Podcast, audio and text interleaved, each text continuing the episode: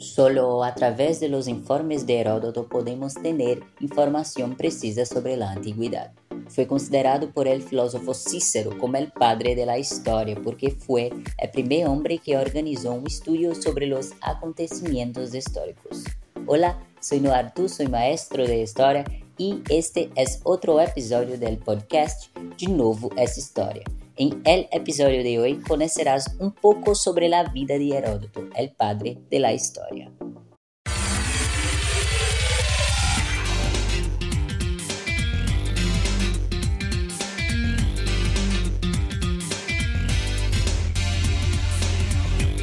Começa agora o podcast. De novo essa história? Podcast. De novo essa história? Com No Arthur.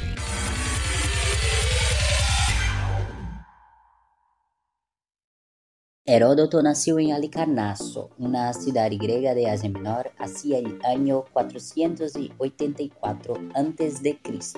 Pertenecía a la aristocracia de aquella colonia que estaba sometida al entonces imperio persa. Por motivos políticos tuvo que aislarse en Samos, desde allí viajó por las islas del mar Egeo y las regiones vecinas. Hacia el 454 a.C. participó en la liberación de Alicarnaso, que acabó incorporándose a la Federación Ateniense. Heródoto viajó mucho y en cada uno de sus viajes recompiló historias, curiosidades, leyendas, tradiciones y cuentos.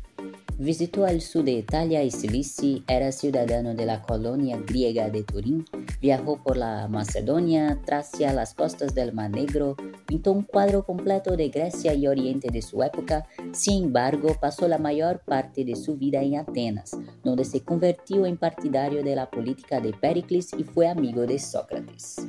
Dedicó toda su vida a sus escritos, viajó por todo el mundo, penetró en el imperio persa, llegando a Babilonia, Fenicia y Egipto. Escribió varios acontecimientos de su época como las grandes y admirables acciones entre griegos y bárbaros y todos los hechos de las guerras médicas, tanto en Grecia como entre los pueblos asiáticos que participaron. Pero es importante decir que no todas las historias de Heródoto son precisas y mucho menos brinda una visión política general, pero proporcionan datos sobre las religiones, instituciones y costumbres de todos los pueblos implicados en la guerra con Persia. Sus notas sobre África y los pueblos africanos que durante siglos fueron consideradas fantasiosas fueron posteriormente confirmadas por la antropología.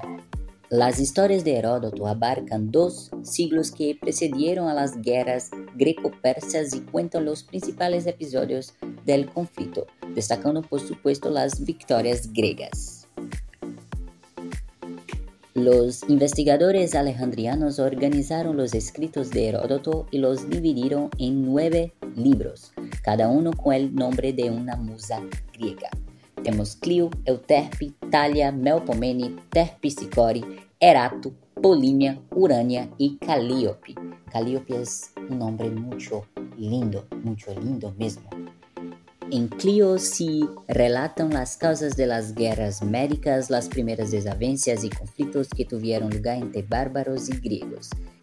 En Euterpe relata los acontecimientos de Egipto, su historia, la geografía del país, la religión, los reyes, los animales sagrados y las costumbres.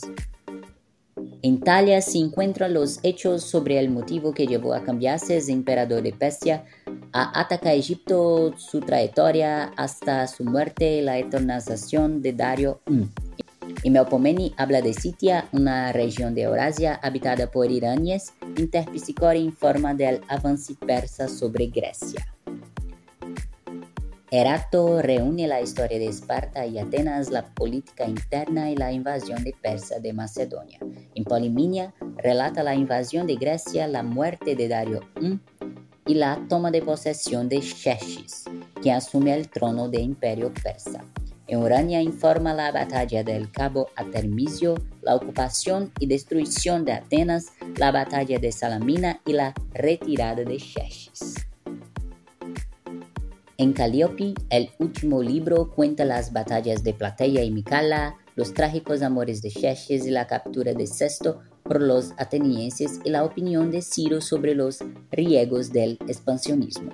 Heródoto murió en Turio, en sur de Italia, en el año 425 a.C.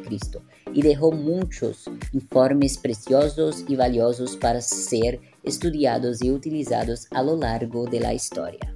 Por ahora, esto es lo que necesitas saber sobre Heródoto.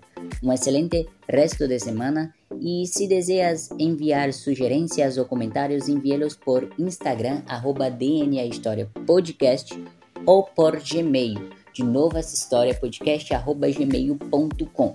Isso é tudo. Larga vida e prosperidade a todos.